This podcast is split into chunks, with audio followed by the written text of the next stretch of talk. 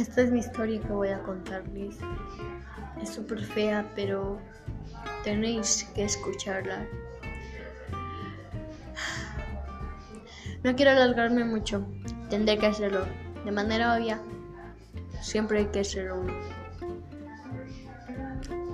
Cuando nací, me querían, pero cuando fui creciendo, todos me odiaban. Entendía por qué. Mis hermanos me pegaban, me maltrataban diario. Hasta que un día me di cuenta que no me querían.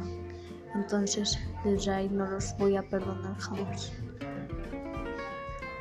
Mi hermana la mayor me trata muy feo. Pero bueno, eso es todo. Les cuento la otra parte luego. Chao, chao.